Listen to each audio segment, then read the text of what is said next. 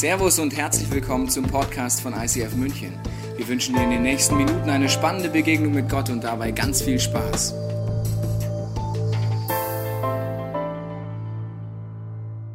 Herzlich willkommen im ICF. Schön, dass du heute da bist. Wir starten heute unsere Weihnachtsserie mit dem Titel The Whisper of Christmas. Es geht darum, die leise, die flüsternde Stimme Gottes zu hören an einer Zeit, die eigentlich viel zu laut ist. Und ich weiß nicht, ob du letzte Tage mal in den Geschäften warst. Ich war da und es ist, du fühlst dich wie Tarzan in New York, völlige Reizüberflutung.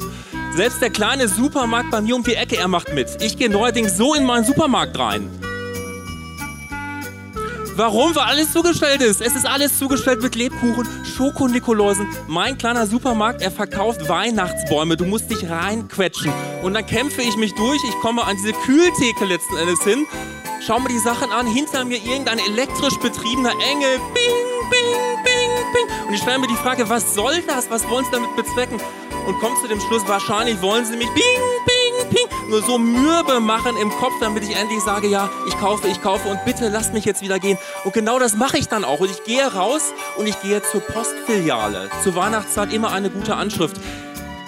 Du stehst nicht in der Postfiliale an, du stehst auch nicht auf dem Gehweg der Postfiliale an, du stehst auf dem Rasen vor dem Gehweg an, im Schneeregen. Und dann ist da noch das Jesuskind, oder? Das Jesuskind und die ganzen Krippen. Und ich meine nicht historisch korrekte Krippen, sondern ich meine Krippen, die beleuchtet sind wie ein Karussell beim Münchner Oktoberfest. Und das Einzige, was dann noch fehlt, ist diese Stimme von dem Karussellbetreiber, der ruft, alles einsteigen, die wilde Fahrt, sie beginnt jetzt. Und genauso fühle ich mich. Und ich möchte Besinnlichkeit haben in meiner Weihnachtszeit. Ich möchte endlich merken, okay, da ist eine Stimme Gottes. Und ich stelle mir die Frage, wie kann ich diese Stimme Gottes überhaupt hören? Stimme fast nicht mehr hören. Stopp!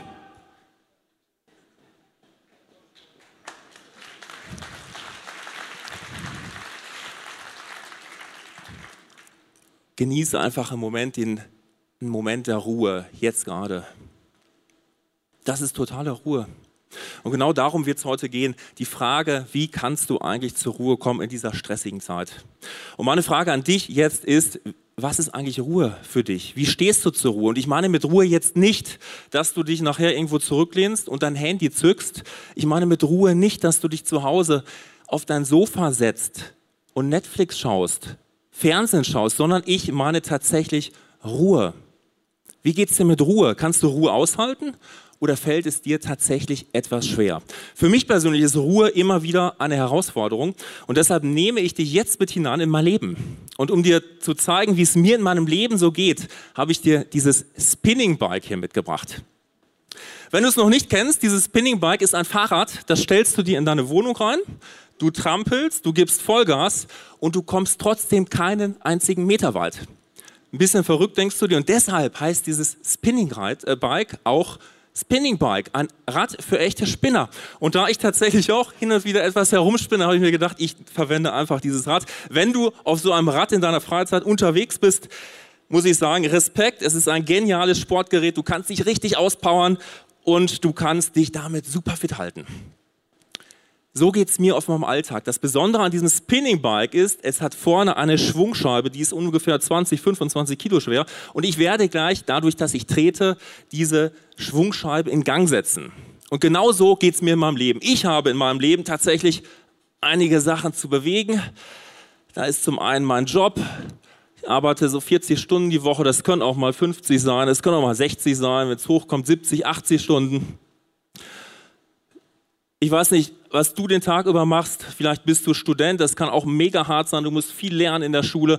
Vielleicht geht es dir auch so, dass du arbeitslos bist. Und auch das kann eine irre harte Zeit sein, die dir mega viel Energie abverlangt, ständig irgendwelche Absagen zu kassieren. Du bewirbst dich wieder und es ist einfach nur schwierig. Dann gibt es dann noch diese Kirche in meinem Leben. Ich liebe es, in dieser Kirche herumzuspinnen. Aber auch das ich tue das mit Leidenschaft, aber Vorsicht bei Dingen, die du mit Leidenschaft tust, denn diese Dinge, sie kosten dich auch Energie. Das merkst du meistens erst dann, wenn du richtig am Limit bist. Dann sind da noch die Menschen in meinem, Leben, äh, in meinem Leben, die ich liebe und die mich lieben. Da ist meine Freundin, da ist meine Small Group, da ist meine Familie. Lauter tolle Menschen, aber auch das, es kostet mich Energie. Und ich habe dir mal herausgesucht, womit der Durchschnittsdeutsche Die Aktivitäten, womit der Durchschnittsdeutsche im Jahr sein Leben verbringt. Und du findest sie hier. Rund 24 Jahre schläft der Durchschnittsdeutsche. Zwölf Jahre sieht er fern. Zwölf Jahre. Zwölf Jahre wird geredet. Davon geht es in knapp drei Jahren nur um Klatsch, Tratsch und Witze. Acht Jahre wird gearbeitet. Fünf Jahre wird sich mit dem Thema Essen auseinandergesetzt. Zweieinhalb Jahre verbringt der Bundesbürger im Auto. Das gilt natürlich nicht, wenn du Lkw-Fahrer bist. Ein Jahr und zehn Monate gehören der Schul- und Weiterbildung. Ein Jahr, anderthalb Jahre wird Sport getrieben. 16 Monate verbringst du im Jahr mit Putze, in, in deinem Leben mit Putzen. Ist das nicht irre? Zwölf Monate verbringst du im Kino, Theater oder auf Konzerten und neun Monate wäschst du und bügelst. Ich mag Bügeln nicht. Neun Monate wird den eigenen Kindern gewidmet. Wenn du jetzt natürlich mehr Kinder hast, ist die Zeit noch länger. Vier Monate zockst du deines Lebens netto am Computer. Und zwei Wochen, Achtung, betet der Durchschnittsdeutsche in seinem ganzen Leben. Ist das nicht krass? Und so geht es mir in meinem Leben. Ich bewege diese ganzen Dinge. Und ich stelle mir jetzt, weil ich radel jetzt die ganze Zeit schon die Frage, ob nicht diese Leute, die mir immer einreden wollen, okay, Ruhe, das ist was Gutes, das wird dich weiterbringen. Und schau doch, du bist in der Kirche, Sabbat, ein Tag in der Woche komplett frei. Das ist was Gutes. Und ich stelle mir nur die Frage, wie soll das denn funktionieren? Und deshalb entschließe ich mich jetzt einfach, weil ich merke, langsam geht es mir echt ein bisschen an die Nieren, die, ganze, die ganzen Tätigkeiten. Ich entschließe mich jetzt dazu mir einfach Ruhe zu gönnen. Ich höre auf zu treten. Ich steige aus.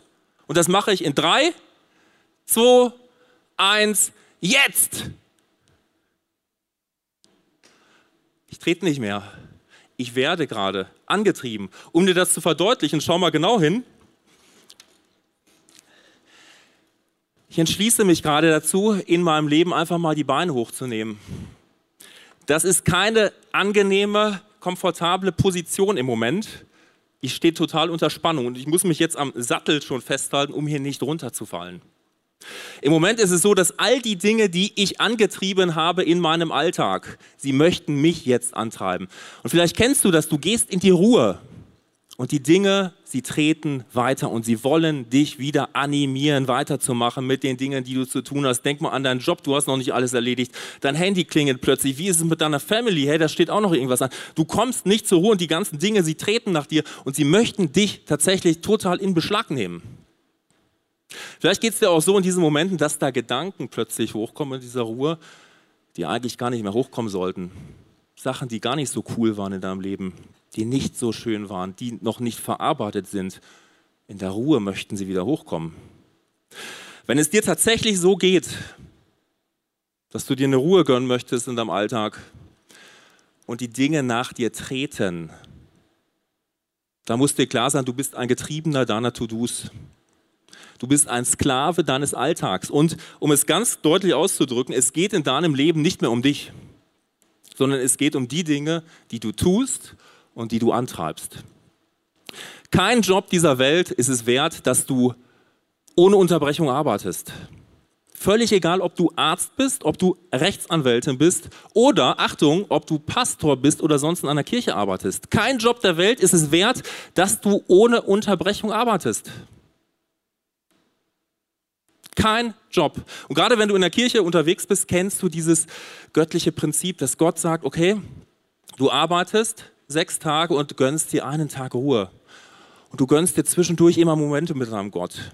Du kennst dieses Prinzip. Das Interessante ist, wenn du und ich, wenn wir uns gegen dieses Prinzip auflehnen, lehnen wir uns eigentlich gegen Gott auf. Und in Jesaja 57 findest du folgende Bibelstelle. Die Menschen aber, die sich gegen mich auflehnen, sind wie die unruhigen Meereswogen, die Schlamm und Schmutz aufwühlen. Wer nichts von mir wissen will, findet keinen Frieden, sondern stürzt sich ins Unglück. Das sagt mein Gott. Ich weiß nicht, ob du das kennst aus, deiner, aus deinem Leben. Vielleicht gehst du in die Ruhe und du fühlst dich wie in diesem Bild, eine Meereswoge, ein unruhiges Meer. Du wirst umhergetrieben und ständig dieser Schmutz und dieser Unrat.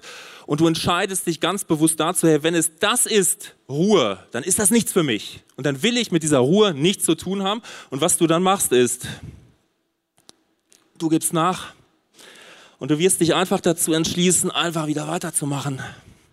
weiterarbeiten in diesen To-Dos, ohne es nochmal mit dieser Pause zu probieren. Vielleicht geht es dir auch so, dass du sagst, okay, Pause, ja, Ruhe, eigentlich was Cooles. Und du übst dich in Meditation. Vielleicht geht es dir auch so, dass du dich so in dieser fernöstlichen Spiritualität übst. Runterkommen, leer werden, zu dir selbst finden, deine eigene Mitte finden. Und du denkst, hey, eigentlich hört sich das cool an. Es gibt aber einen grundlegenden Unterschied zwischen fernöstlicher Spiritualität und dem allgemeinen Verständnis von Meditation und dem Verständnis, was die Bibel von Ruhe, Besinnung und Meditation hat. Bei dem biblischen Verständnis von Ruhe geht es niemals darum, dich zu lehren, sondern es geht um das krasse Gegenteil. Es geht darum, du kommst zur Ruhe und du lässt dich füllen. Du lässt dich füllen von göttlichen Wahrheiten und begegnest dem lebendigen Gott. Und ich weiß nicht, wo du stehst. Vielleicht sitzt du heute hier oder du schaust dir den Podcast an und du übst dich in fernöstlicher Spiritualität. Du hast grundsätzlich die Freiheit dazu, überhaupt keine Frage. Ich erzähle dir aber nur von einer Alternative und diese Alternative ist gigantisch und diese Alternative zu diesem Ich lehre mich, ist, ich fülle mich mit göttlichen Wahrheiten und ich begegne dem lebendigen Gott und die Begegnung mit Gott, sie wird alles ändern. Warum? Weil Gott ist Gott und er wird immer Gott bleiben und du und ich, wir sind nicht Gott. Und egal was wir tun in unserer Ruhe und unserer Stille, wir werden auch niemals Gott werden. Dadurch, dass du Gott begegnest, sagt Gott, wirst du Gott immer ähnlicher. Das heißt aber nicht, dass du Gott bist. Bei christlicher Meditation, wenn du es so nennen möchtest, wirst du feststellen, sie ist niemals nach innen gerichtet, um deine eigene Mitte zu finden, sondern sie ist immer nach außen gerichtet auf deinen großen Gott hin. Und während ich jetzt hier so weiter radel, die ganzen Tage schon, stelle ich mir langsam wirklich die Frage, okay, irgendwie kann es jetzt doch so nicht weitergehen. Ich muss wirklich mal zur Ruhe kommen. Irgendwas fehlt mir. Langsam bin ich echt gestresst auf diesem Ding. Es müsste sowas geben wie eine göttliche Stopptaste. Und ich kann dich beruhigen, diese göttliche Stopptaste, sie gibt es. Du findest sie in Matthäus 11, Vers 28. Da sagt Jesus folgendes, kommt her alle zu mir, die ihr euch abmüht und unter eurer Last leidet. Ich, Jesus, werde euch Ruhe geben. Vertraut euch meiner Leitung an und lernt von mir, denn ich gehe behutsam mit euch um und sehe auf niemanden herab. Wenn ihr das tut, dann findet ihr Ruhe für euer Leben. An dieser Stelle darfst du dir eine ganz einfache Frage stellen. Vielleicht probierst du es immer noch aus zwischendurch, irgendwie zur Ruhe zu kommen, aber die Kernfrage ist doch, glaubst du das tatsächlich? Glaubst du, dass dein Leben gelingt? Auch wenn du dir Momente mit deinem Gott gönnst.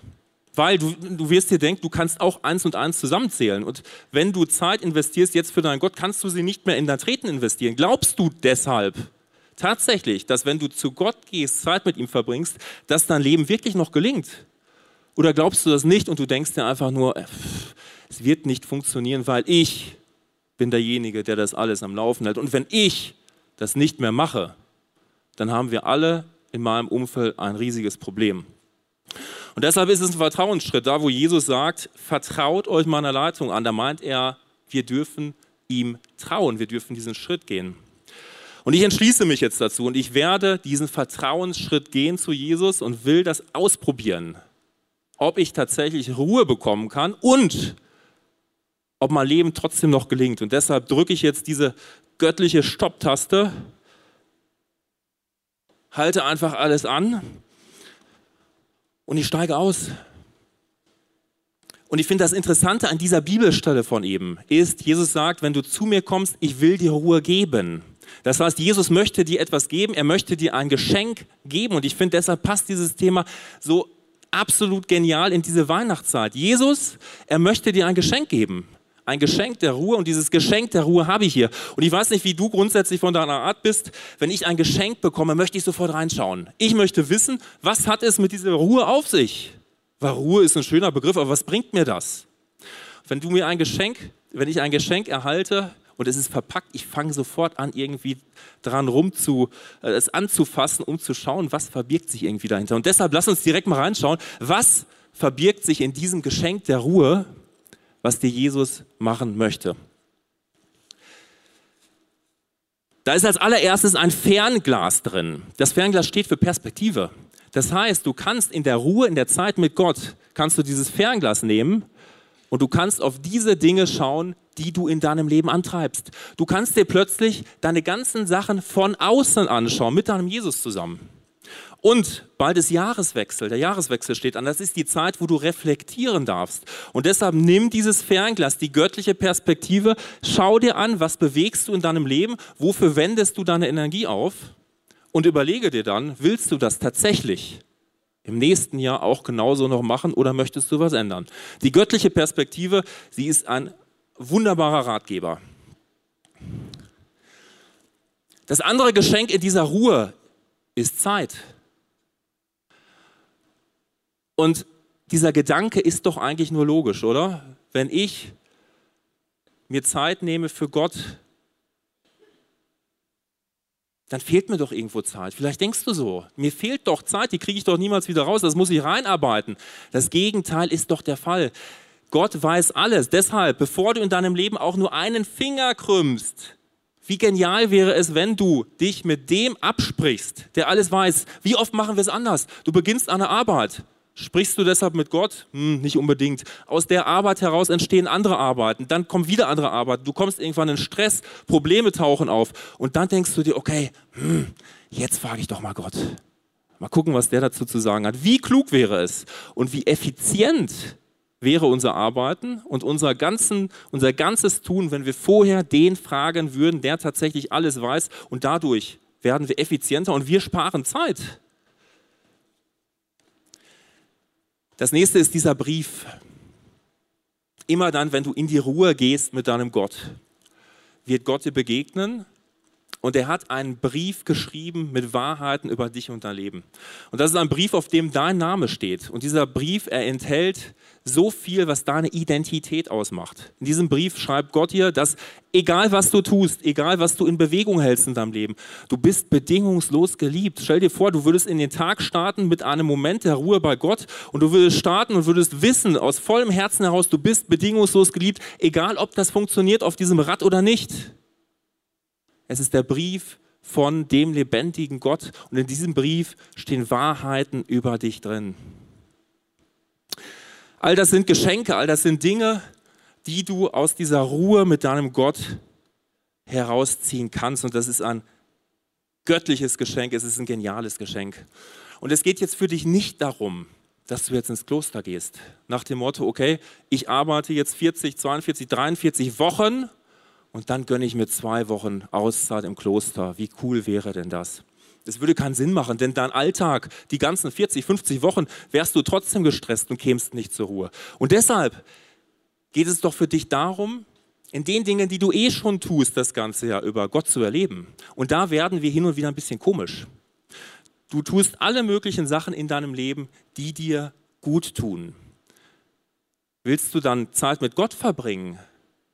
Wirst du irgendwie anders. Dann denkst du dir, okay, ich gehe jetzt nach Hause, da setze ich mich vor meine kahle Wand hin, ich schlage die Bibel auf und dann, Gott, ich habe jetzt drei Stunden, sprich zu mir.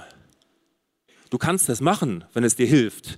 Aber in den meisten Fällen, so ähnlich wie bei mir, wird es wahrscheinlich nicht der optimale Platz sein. Bei mir ist so, ich gehe unheimlich gerne in die Berge. Ich liebe es, irgendwo um so einen Bergsee herum zu wandern. Ähm, und deshalb mache ich diese Zeit oft mit Gott zusammen. Dass ich in die Berge fahre und sage, okay Gott, ich laufe jetzt zwei Stunden, brauche ich für diesen See. Das ist Zeit, die ich mir jetzt mit dir gönne. Und ich möchte dir auf dieser Wanderung begegnen. Vielleicht geht es dir so, dass du ein Wellness-Fan bist. Du stehst einfach auf Sauna, du stehst auf Sport, Wellness allgemein. Wie wäre es, wenn du tatsächlich einmal mit Gott in die Sauna gehen würdest. Er ist doch eh da. Vielleicht denkst du dir, was für ein beknackter Gedanke, aber Gott ist doch eh da. Von daher nutzt doch diesen Moment, der dir grundsätzlich mega gut tut. Deshalb machst du das ja, um dort Gott zu begegnen. Vielleicht bist du ein Freund des gepflegten Cafés in München. Wie wäre es, wenn du heute noch in deinen ach so gefüllten Terminkalender dir in der nächsten Woche Termine reinschreibst, Kaffee mit Gott? Montag 11.30 Uhr bis 12 Uhr Kaffee mit Gott. Wo das Handy aus ist. wo du dir Zeit nimmst mit deinem Gott. Vielleicht bist du ein Mensch, der sehr auf Gesellschaft, der Gesellschaft einfach liebt. Mach das gemeinsam mit einem Bekannten, mit einem Freund und sag, hey, ich möchte mir Zeit nehmen mit meinem Gott. Montag 11.30 bis 12 Uhr bist du dabei. Lass uns gemeinsam ins Gebet gehen. Vielleicht bist du ein kreativer Mensch. Und du hast so viele Dinge, die du einfach kreativ tust. Du malst vielleicht. Wie wäre es, wenn du all die Dinge, wo du unterwegs bist in diesem kreativen Rahmen, wenn du sie mit Gott tust? Vielleicht bist du ein Mensch, der im Gebet immer wieder Gedanken hat, immer wieder äh, Eindrücke bekommt. Schreib doch diese Sachen mal auf. Interessanter Effekt, du schreibst wesentlich langsamer, als du denkst. Das heißt, in dem Moment, wo du anfängst aufzuschreiben, werden sich deine Gedanken deinem Schreibtempo gewissermaßen anpassen. Das könnte dir tatsächlich dabei helfen, noch mehr bei Gott anzukommen.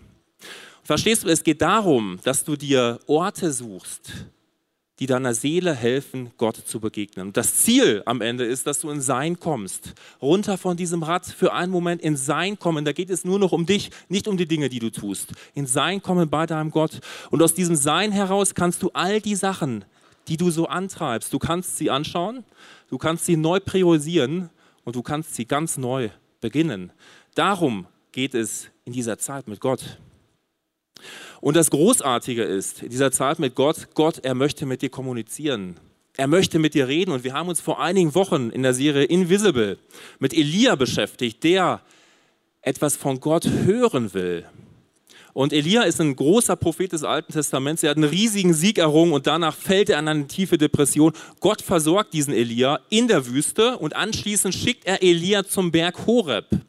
Und dort ist Elia jetzt und er schreit zu seinem Gott, weil er eine Antwort erwartet von Gott, die mindestens genauso laut ist wie sein Schreien. Und vielleicht kennst du das aus verschiedenen Situationen in deinem Leben. Du schreist zu diesem Gott und du erwartest eine Antwort, die genauso laut ist.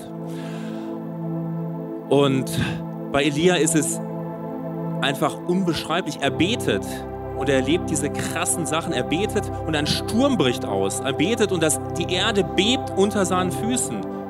Ich weiß nicht, ob du sowas mal im Gebet erlebt hast. Ich habe es noch nicht erlebt.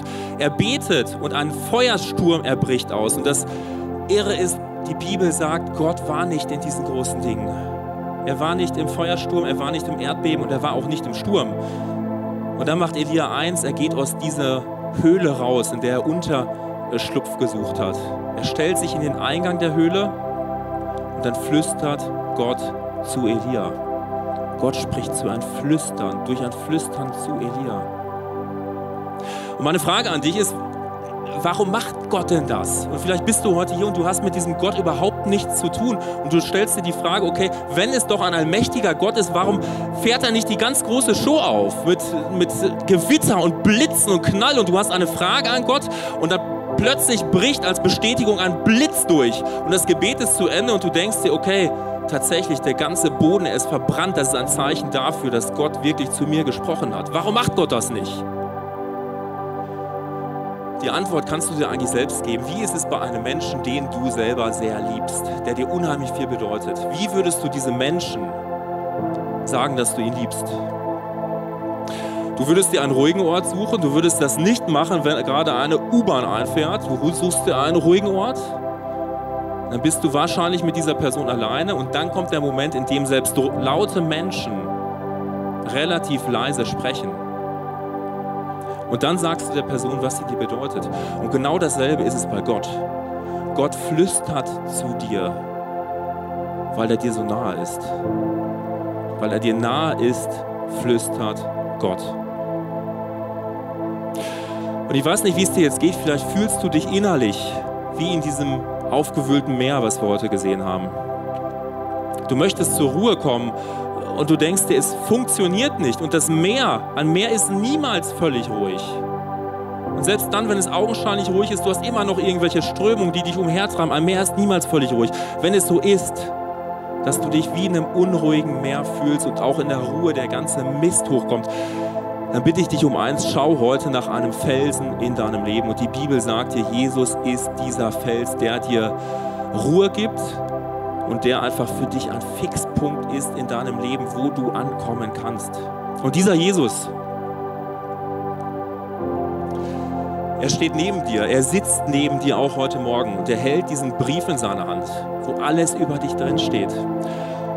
Vielleicht ist der erste Gedanke, wenn du Jesus jetzt nicht kennst, okay, das ist ja nicht so toll, wenn da alles über mich drinsteht, weil dann wird da als erstes drinstehen, okay, wo bist du die ganzen Jahre gewesen und was hast du eigentlich alles getan? Dieser Brief ist kein Brief der Anklage, dieser Brief ist ein Brief der Liebe. Und es ist eine, eine Liebe, die Gott beschreibt zu dir persönlich, weil hier steht dein Name drauf.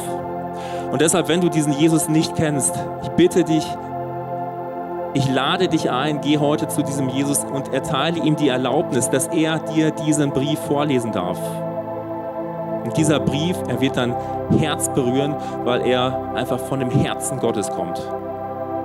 Wenn du Hilfe dabei brauchst, wir haben unser Gebetsteam am anderen Ende des Saals und dieses Gebetsteam, da arbeiten Männer und Frauen mit, die haben eine, ihr Herz schlägt dafür, dass sie dich dabei unterstützen, dir diesen Brief von deinem Gott abzuholen.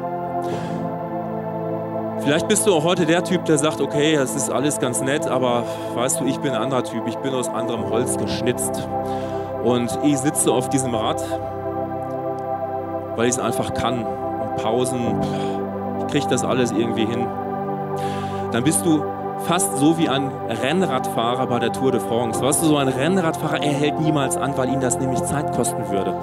Und er hat, um sich irgendwie versorgen zu lassen, immer solche Servicejungen, wenn er irgendwie ein bisschen langsamer fährt, rennen die so neben dem Fahrrad her und stecken ihm ganz schnell so ein paar Energiesnacks zu. Vielleicht ist Gott für dich so ein Servicejunge, der neben dir herrennt und der dir etwas zustecken darf, wenn du es gestattest. Wenn du das tatsächlich glaubst, dass Gott da ein Servicejunge ist, dann weißt du nicht, wer der allmächtige Gott ist. Und dann bitte ich dich, schau dir Psalm 46 an.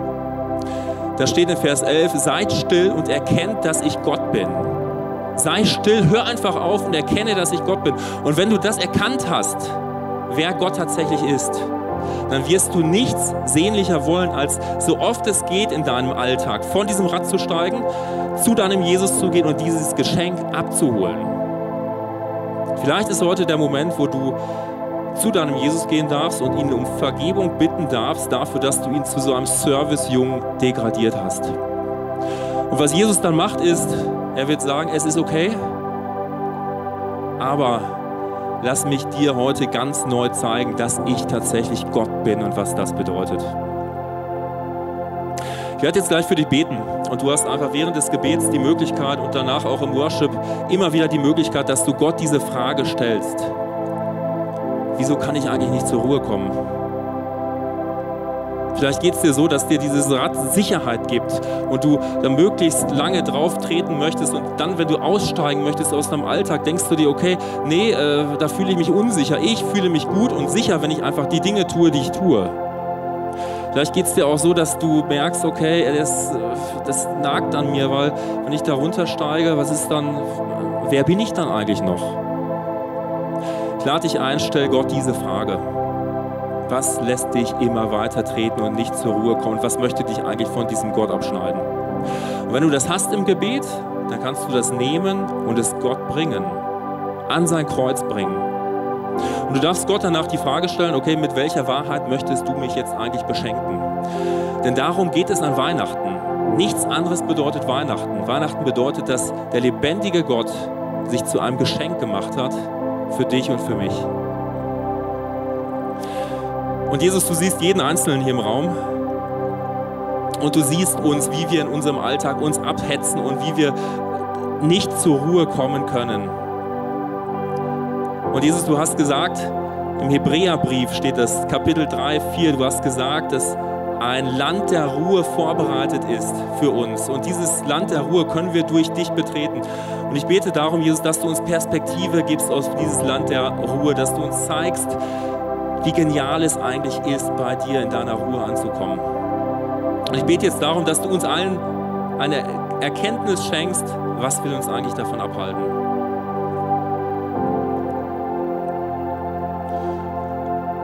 Und ich, ich, ich entscheide mich, Jesus, die all die Dinge, die mich abhalten wollen, alle Antreiber, ich lege sie dir hin. Ich lege sie dir an dein Kreuz. Und ich bete darum, Jesus, dass du jedem Einzelnen jetzt hier zeigst, mit was du ihm, ihn oder sie beschenken möchtest. Ein Geschenk von dir. Amen. Wir hoffen, dass dir diese Predigt weitergeholfen hat. Wenn du Fragen hast, kannst du gerne an info at icf-moenchen.de mailen und weitere Informationen findest du auf unserer Homepage unter www.icf-moenchen.de.